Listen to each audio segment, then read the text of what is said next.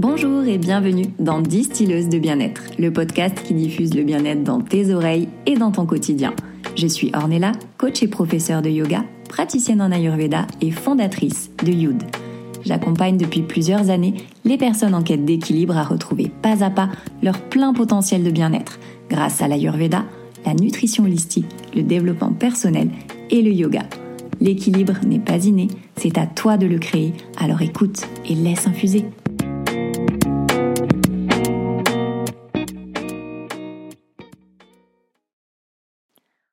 Aujourd'hui, je vous retrouve avec un sujet un peu particulier. On va parler des rencontres 2.0 et on va plus particulièrement parler d'applications de rencontres avec un focus sur Tinder. Ça fait un moment que je voulais rédiger un post sur ce sujet et j'ai toujours repoussé l'échéance, surtout par peur des réactions ou du regard de l'autre ou du quand dira-t-on. Et puis finalement, on s'en fout, non? Pourquoi rencontrer quelqu'un par le biais d'une application devrait-il encore être une source de honte aujourd'hui? On travaille, on fait ses courses, du sport en ligne, on discute par le biais de nos écrans avec nos amis, notre famille. Alors finalement, pourquoi ne pas rencontrer aussi son autre de cette façon-là? C'est juste la vie qu'on mène à l'aube de l'an 2023. Et comme ce podcast a pour but de libérer la parole pour se réapproprier notre pouvoir féminin, il était évident que je ne pouvais pas passer à côté. Et puis, après avoir parlé du tantra, finalement Tinder, c'est pas grand-chose. L'écrire c'est bien, mais en parler de vive voix c'est encore mieux. C'est pourquoi dans cet épisode je vais te parler de mon expérience sur Tinder, du bilan que j'en ai fait après mon année, et surtout comment ça m'a transformée en tant que femme. Déjà, commençons par un petit topo sur le dossier Tinder. Pour celles qui ne connaîtraient pas, c'est une application mobile de rencontre pour trouver l'amour, enfin c'est souvent le projet de base, du moins pour certaines, car pour d'autres le projet est tout autre et c'est très bien aussi comme ça, ça fait partie du game. Pour t'inscrire, on te demande de passer soit par Facebook, soit par mail, avec un code d'activation que tu reçois sur ton téléphone, puis tu choisis quelques photos de toi, une description rapide si tu le veux, mais souvent personne ne les lit, donc c'est vraiment pas obligatoire, et tu définis tes paramètres de recherche, comme par exemple la tranche d'âge euh, de la personne, la distance entre vous deux, et certains critères peut-être que tu veux mettre en avant, ou au contraire pas du tout. Pour ma part, j'avais mis une distance d'environ 50 km pour ratisser large et une tranche d'âge, je crois, entre 34 et 39 ans. En gros, tu fais un peu ton marché. Une fois que tu as rempli tout ça, tu peux alors voir les profils des mecs qui correspondent à tes critères. Une fois que tu as passé la barrière des premières secondes, tu décides si tu matches ou non. Alors certes, c'est un jugement purement sur le physique, tu ne vois que ça, et c'est pas avec le peu de mecs qui remplissent leur description que tu peux juger sur autre chose de toute façon. À partir de ce moment-là, tu choisis soit de liker, soit de swiper. Si tu swipes, c'est définitif, à moins de payer ou de refaire un compte. Et quand tu likes, soit le mec t'a liké aussi et tu obtiens un nouveau match et vous pouvez discuter, soit le mec t'a ignoré. Dans ce cas-là, il n'est même pas au courant que tu l'as liké et vous ne pourrez pas discuter. Il y a aussi la fonction super like qui permet de signaler à l'autre que tu as eu un crush, ça te permet aussi d'attirer son attention et il recevra alors une notification et pourra décider de te liker ou non en retour. Mais attention, le nombre de super likes est limité, donc il faut bien les utiliser. Tu sais maintenant un peu les bases de Tinder.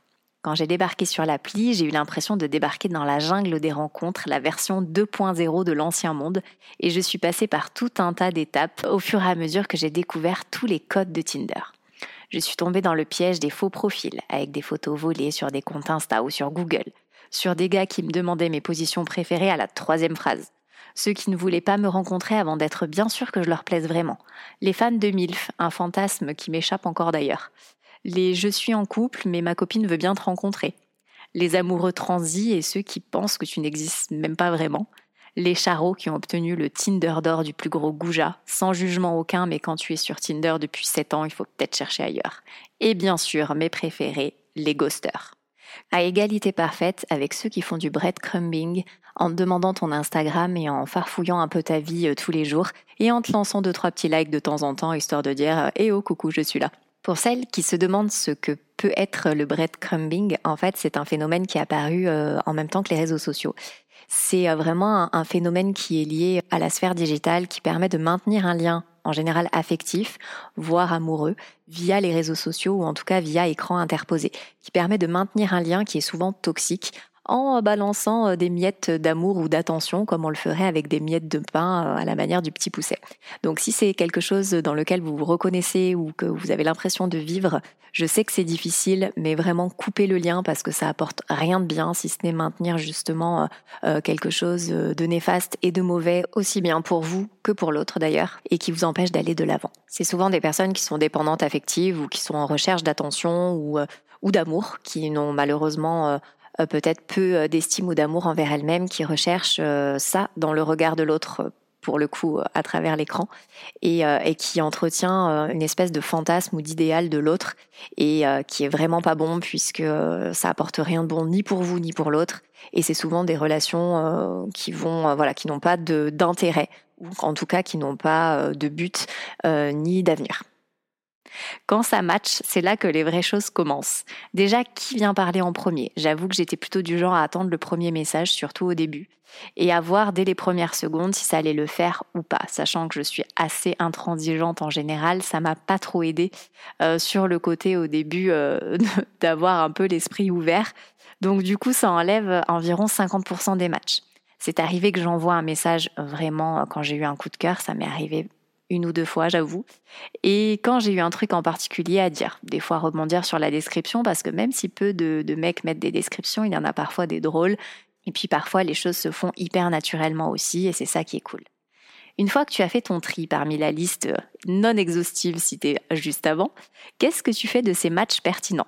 Soit tu les laisses mourir, soit tu vas rapidement euh, à la discussion et peut-être enchaîner sur euh, une première rencontre. Donc soit tu peux aller boire un verre assez rapidement et voir si le feeling virtuel passe au réel, ou soit tu continues de discuter et là ça peut être un piège parce que parler des heures et des heures derrière son téléphone, si on n'a rien à se dire en face, il n'y a pas vraiment d'intérêt. Perso, j'ai pas eu beaucoup de choix puisque par rapport à ma situation personnelle et à la situation post-Covid, pas facile de caler un rendez-vous dehors en hiver par moins 5 degrés quand tout est fermé et que tu peux pas aller boire de café. Et vu que je suis déjà très méfiante de nature, ça faisait un peu beaucoup. Et c'est pour ça que j'ai eu du mal à me lancer au départ et avec toujours cette petite appréhension aussi de tomber sur un fou ou un mec chelou. Au final, il a bien fallu se lancer et ça a été le début de tout un tas de péripéties et d'expériences différentes, mais ça s'est quand même bien passé à chaque fois. Bref, Tinder, c'est un peu la jungle des rencontres humaines et quand on n'est pas préparé, ça fait un choc. Avec le recul, j'en rigole, mais je vois, me vois avec un autre regard. Celle du premier match et du dernier n'était pas du tout la même femme, et j'ai d'ailleurs attiré différents profils d'hommes selon l'état d'esprit dans lequel j'étais à ce moment-là et selon ma disponibilité affective surtout. Ce n'est pas pour rien qu'on dit qu'on attire à soi les énergies qui nous ressemblent, bonnes comme moins bonnes, puisque chaque rencontre de notre vie a un but. Pour ma part, j'ai mis environ une bonne année à m'inscrire sur Tinder. Pourquoi? Peur que des gens que je connaisse m'y voient, alors qu'en fait, s'ils m'y voient, c'est qu'ils y sont aussi. De vraiment entrer dans ce monde de célibataire 2.0. La dernière fois que c'est arrivé, j'avais 17 ans et on parlait sur MSN, on s'envoyait encore des whiz. Pour certaines femmes, dont moi à l'époque de mon inscription, c'est encore un peu tabou. Si sur Tinder, t'es forcément en chasse et en recherche de plan cul, etc. et tous les clichés qui vont avec. Pour moi, pas du tout. Il y a de tout comme partout et ça ne devrait pas être aussi mal vu et aussi mal interprété. D'ailleurs, quand j'ai commencé à l'assumer, j'en rigolais même avec mes parents et surtout avec mes frères qui étaient aussi. Bon, j'avoue que quand tu tombes sur ton frère, ou pire, sur ses potes, c'est chaud et c'est pour ça que j'ai réduit la tranche d'âge aussi. Pour la petite histoire, c'est suite à un bon petit remontage de bretelles par mes cousins le soir du 25 décembre 2020 que j'ai décidé de franchir le pas. Pour reprendre ces mots, Dixit, mais t'es sérieuse en fait? T'as peur de quoi? T'es au courant que tu peux te taper n'importe qui euh, Qu'est-ce que t'attends en fait? Vas-y, fonce meuf, va t'éclater maintenant. Quand j'y repense, je suis encore morte de rire puisque c'est vrai que ça m'a fait un tel électrochoc qu'ils s'y mettent tous comme s'ils me préparaient à entrer dans l'arène de ma nouvelle vie de célibataire ou me préparaient euh, à un marathon. Mais vraiment, ça m'a fait prendre conscience que oui, ma vie ne s'arrêtait pas à être juste une maman, que je ne savais pas ce que c'était être une femme, je savais pas ce que c'était euh, ben, de, de rentrer dans ce monde-là. Et c'est vrai que si j'avais pas eu ça, je pense que je m'y serais clairement jamais inscrite et je n'aurais pas vécu toutes les choses que j'ai vécues par la suite.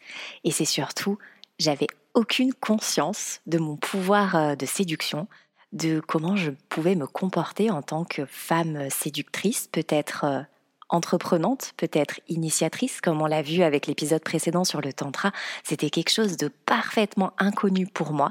Et je me suis dit qu'en fait, euh, outre le fait de se taper n'importe qui, entre guillemets, euh, sur le principe, en fait, tout le monde peut le faire puisque on attire à soi les énergies qui nous ressemblent, comme je vous l'ai dit, et définitivement, tout le monde peut euh, être en connexion avec un autre qui n'est pas forcément la personne sur laquelle on se serait retourné ou qui serait pas forcément la personne qui rentre dans nos critères. Et c'est ça qui est magique puisque qu'on fasse une rencontre par le biais d'une application digitale, par un biais digital ou par la réalité. Alors certes, il y a voilà, il y a deux écoles et puis l'un euh, peut être moins euh, bien vu que l'autre, mais ça ne veut pas dire que la rencontre est de moins bonne qualité, puisque rencontrer quelqu'un euh, qui a bu pendant une soirée, qui se souvient même pas de ton prénom, et parler avec quelqu'un sur une application qui vraiment s'intéresse à ce que tu fais dans la vie, à ce que tu aimes, etc., on n'a pas du tout la même approche. Et c'est pour ça que ce qui est important, c'est la façon dont on va se découvrir et ce que ça peut créer et ce que ça peut nous apporter par la suite.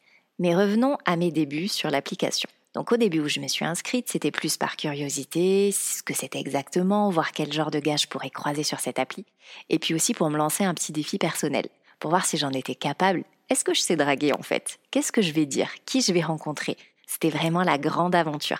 Je suis vraiment curieuse de base, donc forcément, il fallait absolument que j'aille voir ce qui s'y passait et ce qui se cachait derrière tout ça, et je suis passée par tout un tas d'étapes. Et puis soyons honnêtes, être célibataire en temps de Covid avec les couvre-feux, les passes sanitaires et compagnie, c'était la loose intégrale. Aucune possibilité de vraie rencontre spontanée, ce que j'idéalisais et ce que j'aurais voulu à la base. Mais avec deux enfants à gérer à plein temps, un lancement de société, c'était encore plus compliqué de se dégager du temps. Il aurait vraiment fallu un timing parfait pour que je puisse rencontrer un homme qui me plaise, à la fois physiquement mais aussi mentalement, avec qui je puisse discuter, échanger simplement lors d'une soirée, lors de la seule soirée en fait que j'aurais eu disponible. Et puis dire à mes parents que je partais en date pour qu'ils gardent mes enfants, c'était quand même un petit peu gênant. Et après coup, je me suis rendu compte que ça a aussi développé en moi cette recherche de perfection que j'appliquais sur moi il y a encore quelques années, celle dont je t'ai parlé dans l'épisode 2 d'ailleurs, et j'étais aux aguets du moindre détail, du moindre critère qui ne rentrerait pas dans mes cases. Alors que je suis la première à ne pas vouloir qu'on le fasse pour moi, ça m'a vraiment mis face à des parties de moi méconnues et surtout que j'avais pas trop envie d'aller voir, enfin pas tout de suite. Et avec un peu de recul, c'était aussi, je pense, pour auto-saboter un prémisse de relation, parce que ça me faisait peur. J'avais peur qu'on me découvre sous ce jour, qu'on me juge et que mon image de maman solo divorcée fasse ressortir certaines blessures qui à l'époque n'étaient absolument pas guéries. C'est aussi pour ça que j'ai choisi un périmètre aussi large, pour freiner et pour pas rencontrer quelqu'un de trop proche de moi, et puis pas tout de suite, et vraiment pour reculer l'échéance de la première vraie rencontre. Et je me suis dit aussi que ça pouvait traduire euh, maintenant, hein, après coup, une peur de l'engagement. Hello, ami Sagittaire, si tu te reconnais. Et la peur aussi que quelqu'un euh, entre dans ma sphère intime. Je me suis découverte et j'ai surtout découvert mes parts d'ombre, ces recoins obscurs où j'avais jamais eu l'occasion de m'aventurer. Et il faut dire qu'avant de me marier, j'ai eu une seule vraie relation de deux ans qui m'a bien mise en condition pour les 14 suivantes. Je suis passée de jeune fille à maman sans vraiment passer par la case femme. Je suis devenue maman à 24 ans et je me suis lancée corps et âme dans ma vie de famille jusqu'à en oublier qui j'étais et pourquoi j'étais sur cette terre. Je savais bien au fond de moi que c'était une vie dans une vie et que ça ne durerait pas éternellement. Et je sais que d'autres m'attendent encore. Cette femme fait partie de moi, mais elle a définitivement disparu. Et aujourd'hui, je la regarde avec bienveillance, compassion, et j'en suis fière. Car sans elle, je ne serais pas celle que je suis aujourd'hui. Sache qu'il n'y a pas d'erreur dans la vie, seulement des expériences. Plus ou moins agréables certes, mais ça ne sert à rien de te culpabiliser, de te morfondre pour avoir fait telle ou telle chose. Tant que tu te respectes toi, que tu t'aimes et que tu te soutiens comme tu le ferais avec ta meilleure amie, alors tu peux traverser toutes les épreuves qui te sont données, à ton rythme, sans te flageller à la moindre occasion. Accepter de faire des erreurs, de s'être trompé, d'avoir choisi le mauvais partenaire, même pour un soir ou une journée à l'époque des couvre-feux, c'est pas ça au final le plus important. Ce qu'il faut voir, c'est que si cette personne est entrée dans ta vie, c'est qu'il y avait un but, une raison à ça. Tu l'as choisi pour une raison, peut-être pour te montrer que c'est surtout ce que tu ne veux pas et que tu ne voudras plus jamais. Comme je vous le dis en coaching, ton corps c'est ton laboratoire. Tu apprends en ressentant, en expérimentant, et ça s'applique aussi aux relations humaines. Comme je te l'ai expliqué dans l'épisode précédent, partager tes énergies avec un partenaire laisse des fragments des siennes à l'intérieur de toi, et inversement. Le partage d'énergie entre partenaires et le choix d'un partenaire sexuel est primordial et ça aussi je l'ai appris à mes dépens. Il faut toi-même être dans une bonne énergie, dans une bonne disposition affective et au clair avec toi-même et ce que tu veux, du moins à l'instant T. Nous sommes des êtres cycliques et parfois tu peux avoir envie de rencontrer le prince charmant, de te sentir enveloppé de douceur, de sécurité. Et parfois tu veux juste quelque chose d'éphémère, te lancer des défis pour aller explorer ta sexualité ou ce qui te fait envie, et ça même avec un inconnu. Et alors? L'important, c'est de le faire en conscience, que tu ne te sentes ni forcé, ni obligé de faire quoi que ce soit avec qui que ce soit. Tu es maîtresse à bord et à tout moment tu peux dire non, dire stop si la relation n'est pas alignée avec ce que tu veux et avec qui tu es. Tu ne dois rien à personne. Tu n'as pas à te justifier car comme ma meilleure conseillère le dirait, qui se justifie s'accuse. Ce qui n'empêche pas de rester honnête et respectueuse, bien entendu, parce qu'il faut toujours se mettre à la place de la personne qui reçoit le message en face de toi. C'est bateau, mais tellement vrai, croisant mon expérience. Plus tu resteras fidèle à celle que tu es, plus tu attireras à toi les énergies qui te ressemblent et qui te feront avancer dans ta vie de femme. Peut-être que tu feras la rencontre, pas forcément celle de toute une vie, mais celle qui te laissera entrevoir l'avenir radieux que tu imagines ou que tu espères. Donc si tu sens que de mauvaises énergies stagnent en toi, libère-toi par un travail énergétique, à l'aide d'outils ou pas, écris, pleure, danse, fais ce dont tu as besoin pour t'en débarrasser, mais fais le tri. Ne te débarrasse pas de l'amour que tu te portes à toi parce que tu as vécu une mauvaise expérience. Ne te débarrasse pas de cet amour que tu pourrais apporter aux autres. J'ai été élevée au Disney avec des parents divorcés à mes trois ans. J'ai toujours rêvé du prince charmant avec qui je passerais toute ma vie et en même temps je savais bien que je finirais pas avec le même homme toute ma vie. Comme je savais que je n'aurais pas le même métier toute ma vie. Contradictoire mais lucide, plus j'avançais dans ma jeune vie, plus ça devenait clair. C'est juste que je me mettais des œillères pour garder une vie entre guillemets parfaite, pour ne pas faire de vagues et surtout pour ne pas écorner cette image de réussite familiale, mais surtout pour ne pas me mettre face à la réalité, ma réalité. Je n'étais pas heureuse et pourtant j'avais le droit de l'être et j'ai le droit de l'être et ce chaque jour de ma vie. Et surtout pas aux dépens de quelqu'un d'autre, au même titre que toi qui m'écoutes. Le bonheur et la vie à deux ne se résument pas à vivre sous le même toit, à partager un repas ou un bout de canapé. Une vie de famille, c'est pas une coloc avec des enfants, ça devrait plus ressembler à une colo qu'une coloc d'ailleurs. J'ai aussi grandi avec l'image de la famille recomposée dont tout le monde rêve. Mon père et ma belle-mère sont ensemble depuis presque 30 ans et ils ont réussi à créer quelque chose de magique. Et ils savent à quel point je suis admirative de ça.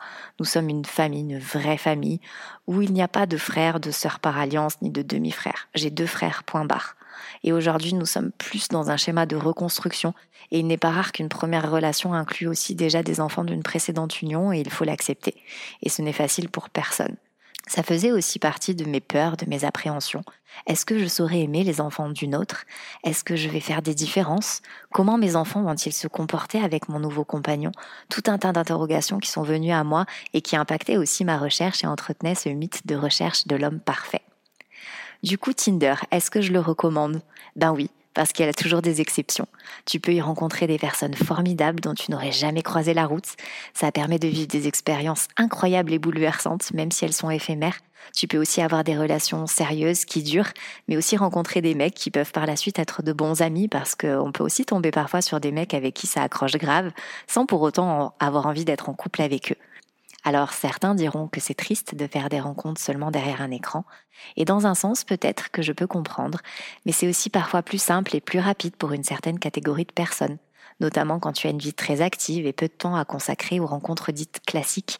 On n'a pas tous un cercle d'amis extra large ou de nouvelles personnes qui y entrent chaque semaine, surtout depuis l'épisode Covid. Par contre, c'est vrai que depuis cette expérience Tinder, je suis un peu moins sur mes gardes quand je sors. Dès qu'un mec m'aborde ou essaie d'entamer la discussion, je suis un peu moins fermée qu'avant. Je me dis moins que, que ça risque d'être un relou, même si ça arrive hein, évidemment. Mais avant, j'esquivais toujours. Du coup, c'était difficile de faire des rencontres réelles, bah, hormis chez des amis ou par hasard, mais bon, ça arrivait pas tout le temps. Euh, j'ai très souvent été dans des milieux exclusivement féminins, du coup Tinder, ça a vraiment permis de simplifier les rencontres pour moi.